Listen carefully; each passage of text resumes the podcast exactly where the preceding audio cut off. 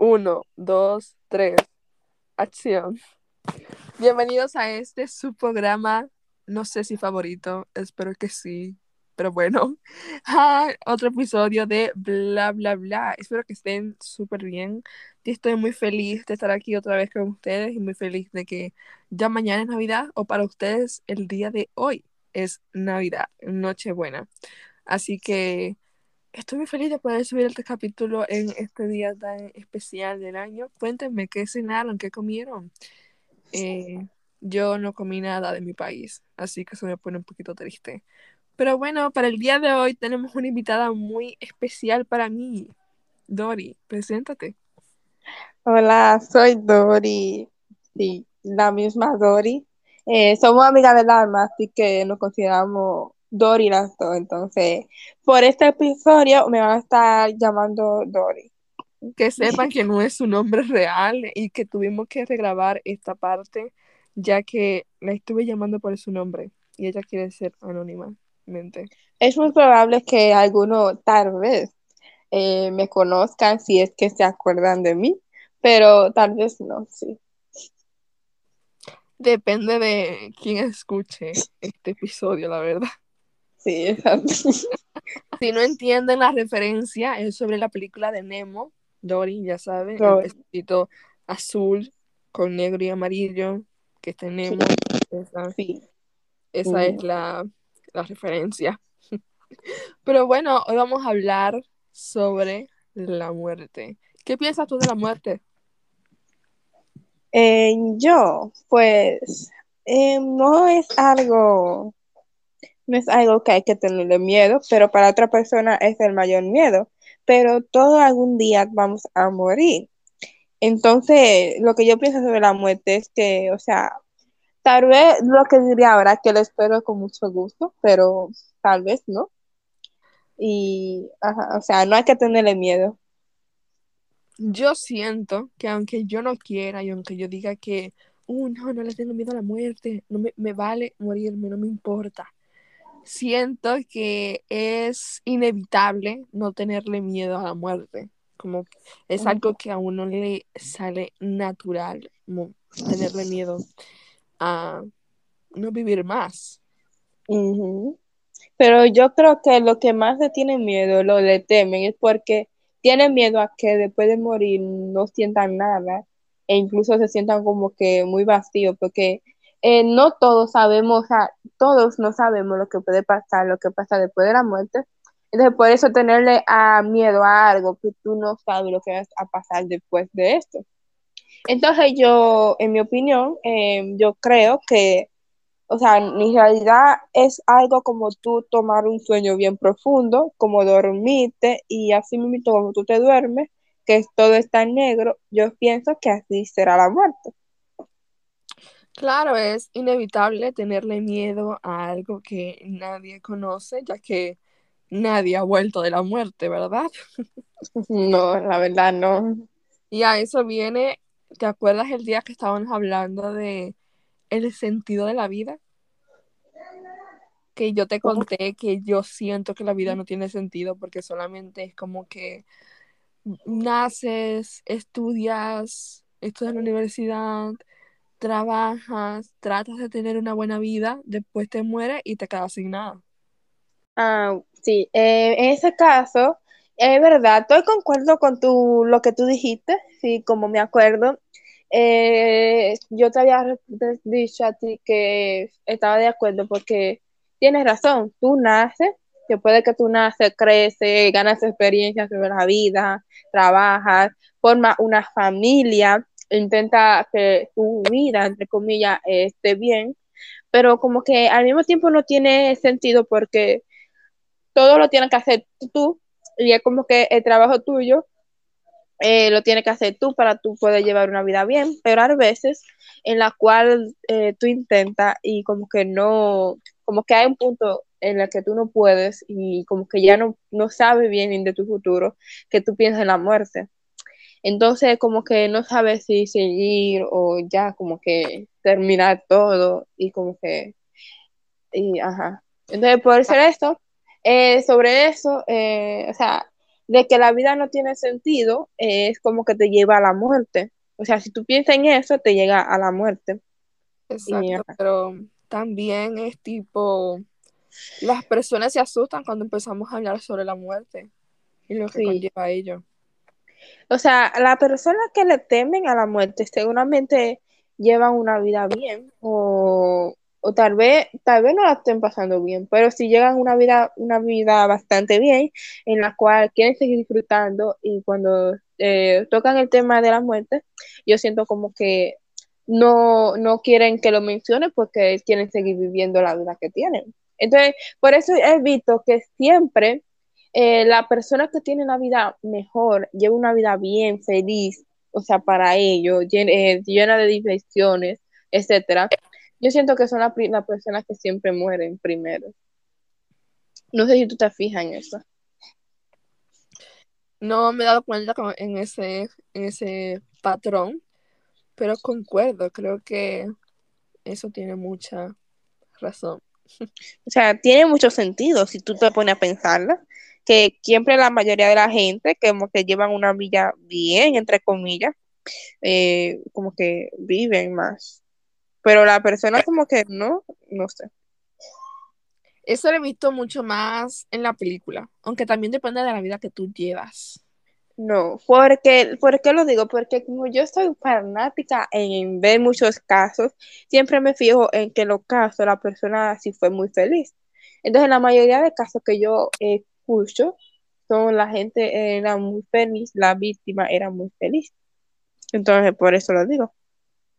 Sí, pero en la mayoría de casos criminales también es como no la vamos a irnos más por el lado de mm, el victimario, ¿es que se dice? ¿Cómo que se llama la gente que no son las víctimas, que son los agresores? Los agresores. Eh, los agresores, si vamos por ese lado, los agresores, ya. Eh, tú te das cuenta que la mayoría de los agresores tiene, tuvieron problemas de cuando eran pequeños, tipo problemas paternales, problemas maternales y también problemas en la casa. Y seguramente eh, ellos llegaron a pensar en la muerte y llegaron a pensar en acabar en su vida, pero parece que eh, algo lo motivó a seguir vivo. Pero con ese algo nos referimos a que decidieron seguir vivos para agredir a otras personas. O sea, decidieron irse por el mal, en vez de ir por el buen camino, decidieron irse por el mal camino, todo sea para poder tener una vida ¿Cuál es ese buen camino para ti? Bueno, eso depende de cada persona. Porque, o sea, de cómo cada persona lo piensa. Si un buen camino puede que sea pedir ayuda, pero a veces en la que pedir ayuda, o sea, no es nada bien porque tú intentas pedir ayuda ahora, eh, hoy en día tú intentas pedir ayuda y es como que nadie te, o te tratan de que no, que solamente quiere llamar la atención, que no, que es por moda, que no, que, que lo otro, en la cual tú como que, ¿para qué pido ayuda? Pero nada, eh, o sea, siento que eh, el buen camino no, o sea, siempre las personas se van por el mal camino, que es dependiendo de lo que de la persona.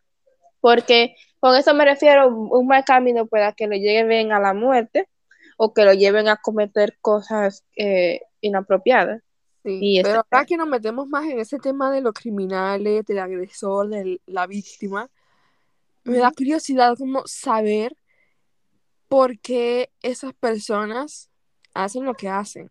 Porque no es como que tú es como que ellos se levantan un día y dicen, déjame yo hacer esto, déjame yo matar a esta persona. Es como que no le encuentro yo la lógica a, eso. Aunque sí, algunos que están locos y que tienen problemas, pero yo he visto muchísimos casos en internet donde el agresor no está loco, que solamente tiene, tuvo problemas de cuando eran pequeños.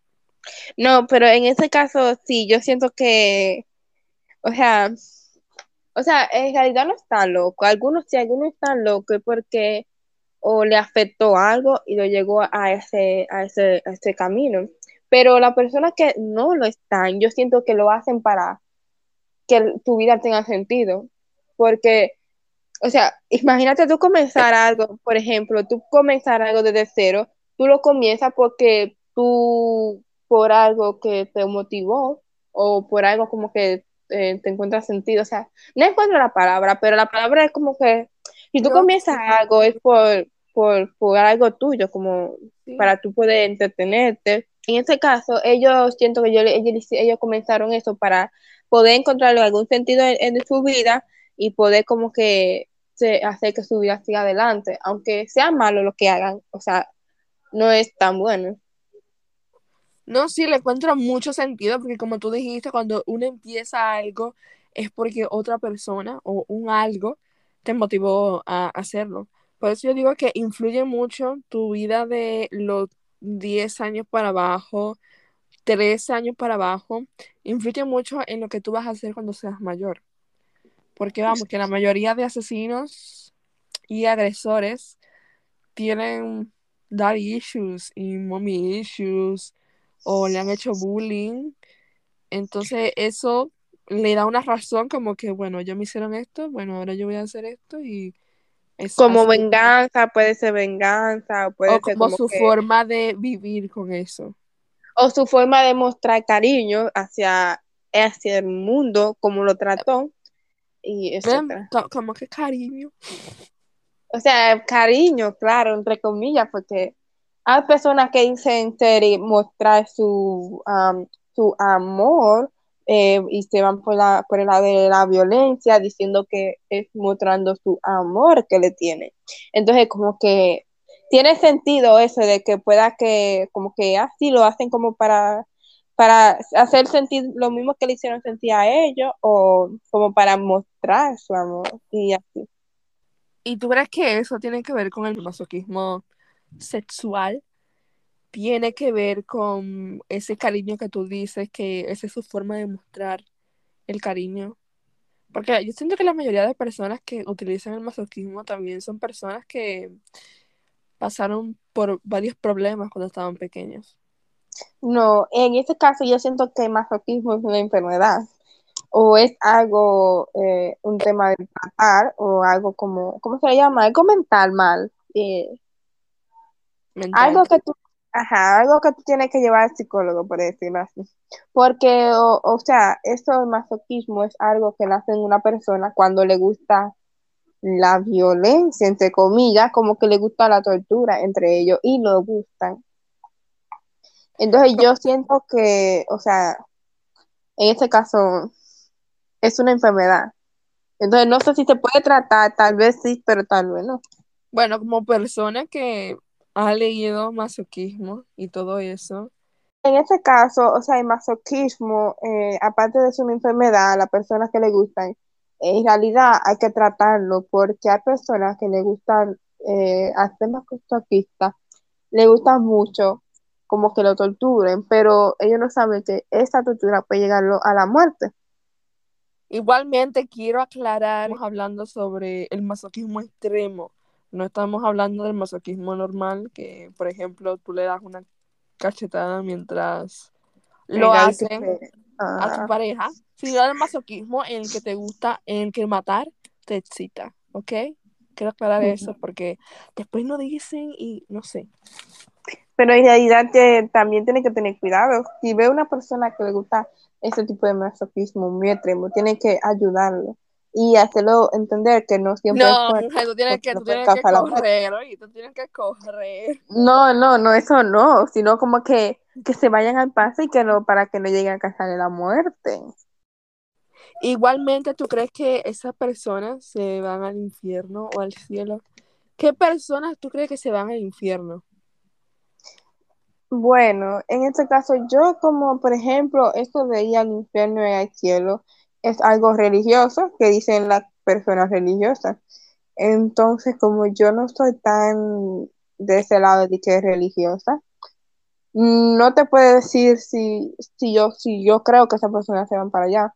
Pero, eh, o sea, no se puede decir bueno o malo porque, o sea, Es que, o sea, yo con esto me estoy acordando al capítulo de los Simpsons, no sé cuál es ni cómo se llama, pero es un capítulo en el que una persona mala que iba al infierno ya, hizo algo bueno antes de morir y se fue al cielo. ¿Tú crees que eso pasa? Como que una persona hace algo malo, después hace algo muy bueno y ya es como que, bueno, ya te vas para el cielo. Igualmente estamos hablando de que si el cielo y el infierno existen, que igualmente yo no creo mucho en eso, pero Wow. como tú dijiste, es algo religioso, pero Mm. igualmente. Eso de que dije que era mm, una persona mal, hizo algo bueno y se fue al cielo. Yo no sé, en ese caso como que siento que es muy, muy, no sé, porque, pues, o sea, porque no se supone que todo, si tú cometes algo mal, simplemente un, un de, un error, y ya dices que tú te vas para el infierno. Así que en ese caso, de que, que tú hagas algo bueno y ya te va para, para el cielo. O sea, no tiene tanto sentido porque si tú haces, si tú tienes cosas, si tú has hecho algo malo, ya dije que eso es pecado y como quiera, aún así tú haces cosas buenas, tú te vas para el infierno, no sé. Igualmente todos en esta vida hemos cometido pecados. Sí, e incluso como que dicen que no, que el pequeño angelito va para el cielo. Tú nunca sabes lo que esa persona ha hecho para tu ver, porque esa persona ha hecho, puede que haya hecho muchas cosas y no, y no, o sea, o sea, y no te lo haya dicho. Ujú. Exacto, y que no te hayas Entonces, por eso cuando yo veo como que em, en las aplicaciones, en las redes sociales, que se muere alguien, siempre dicen como que, ah, sí, se fue para el cielo, o sea, sea gente grande, vieja, perdón, eh, ah, mayor, anciano, adolescente, niño, siempre dicen como que, ah, sí, van para, van para, para el cielo, pero yo nunca he visto que uno han dicho, van para el infierno, no, nunca lo vi. Claramente además que el infierno hoy en día y hoy y siempre en realidad ha sido un gran tabú en, to- en todo el mundo. Sino que también simplemente lo que dicen que tú vas para el infierno, simplemente te lo dicen cuando tú estás vivo, pero cuando tú estás muerto, te dicen que tú vas para el cielo. O sea que en ese caso no tiene tanto sentido. Igualmente nadie sabe lo que pasa después de la muerte. Pero, o Exacto, sea, nadie sabe. Eso es como un dicho. Ajá. Es como después de la muerte yo pienso que lo que ocurre es que dejamos de funcionar, vemos negro, no vemos nada, porque muer o sea, morir, estar muerto significa que nuestro cerebro no funciona. Entonces, cuando si nuestro cerebro no funciona, nuestros órganos tampoco. Entonces, Pero, vamos a ver ¿sabes? nada. Ajá, sabes que, o sea, sí, o sea, ¿cómo tu cerebro funciona? ¿Tú crees que tu cerebro está funcionando porque, por tu arma o simplemente el cerebro funciona y ya? Una difícil pregunta. Sí, Porque una, una difícil pregunta. Porque mira, ¿por qué lo pregunto? Porque si es espiritual, si es algo como de tu alma, simplemente un alma deja un cuerpo para ir a otro. Si se trata de ese tema del alma, yo siento que en realidad no tiene sentido que después de la muerte que tú no tengas, deja de funcionar. O sea, sí, deja de funcionar tu cuerpo, deja de funcionar tu cerebro, deja de funcionar. Pero ¿qué pasa con tu alma? En realidad tenemos un alma dentro o simplemente un cuerpo funcionando. Oh my God, no, no, no me haga cuestionarme la vida, loca. Bueno, de, hay, que, hay que ver, hay que pensar, hay que tener razón a esto. Pero igualmente yo no creo mucho en eso de que cuando tú te, o sea, ¿cómo, cómo que se dice?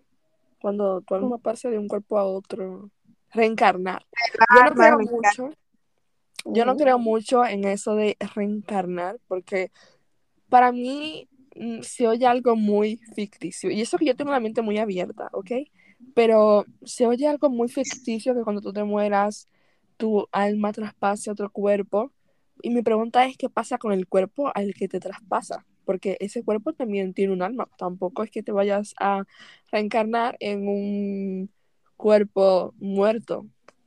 No, porque en ese caso tú reencarnas tipo en un bebé recién nacido y mientras te van creando es como que ahí te quedas, ¿no? Pero ese bebé tiene alma.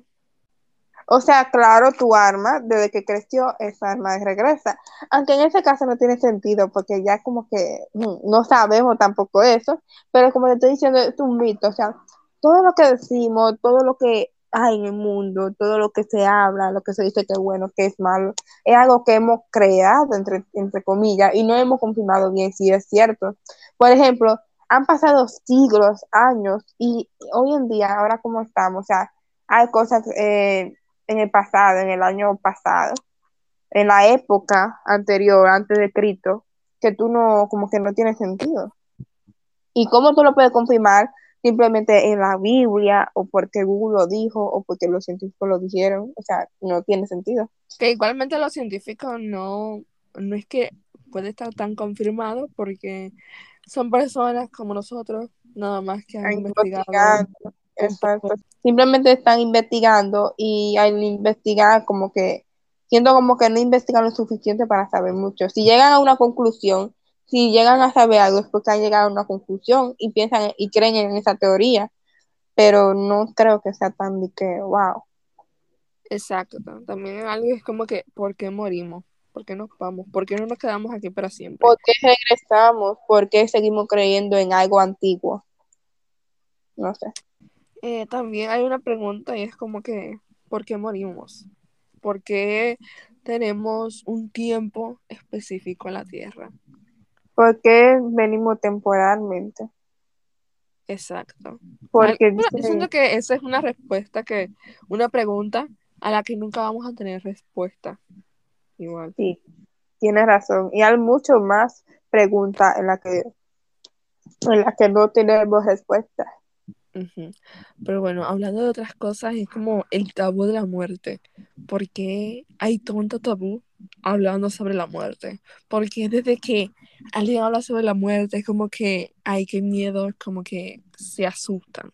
Cuando hablamos de la muerte, la gente evita hablar de este tema porque y para ellos es algo malo, para ellos es algo que no se habla, eh, etcétera. Para ellos todo es malo, o sea hablar de la muerte es malo. Entonces, ¿por qué lo evitamos? Si algún día vamos a, vamos a tener que llegar a ese tema e incluso vamos a vivir esa experiencia. Igualmente, siento que las personas que más lo evitan son personas muy religiosas, tipo religiosas a nivel extremo. Sí, exacto, sí. Aunque no lo entiendo porque la misma Biblia habla sobre que vamos a morir algún día y que todos tenemos que morir por la sangre de Cristo, creo que dice la Biblia. No sé, no leo la Biblia. Igualmente siento que las personas que le tienen miedo a la muerte o que le tienen que tienen ese tabú a la muerte es también porque no quieren que sus seres queridos desaparezcan. Que yo lo entiendo, vamos, pero que ya a este punto de la vida tiene que ser algo normal.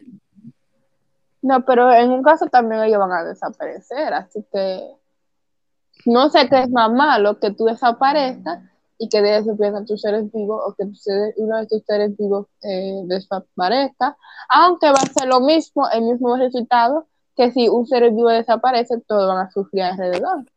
Así que va a ser lo mismo. Si tú te vas o no, y si esa persona se va o no.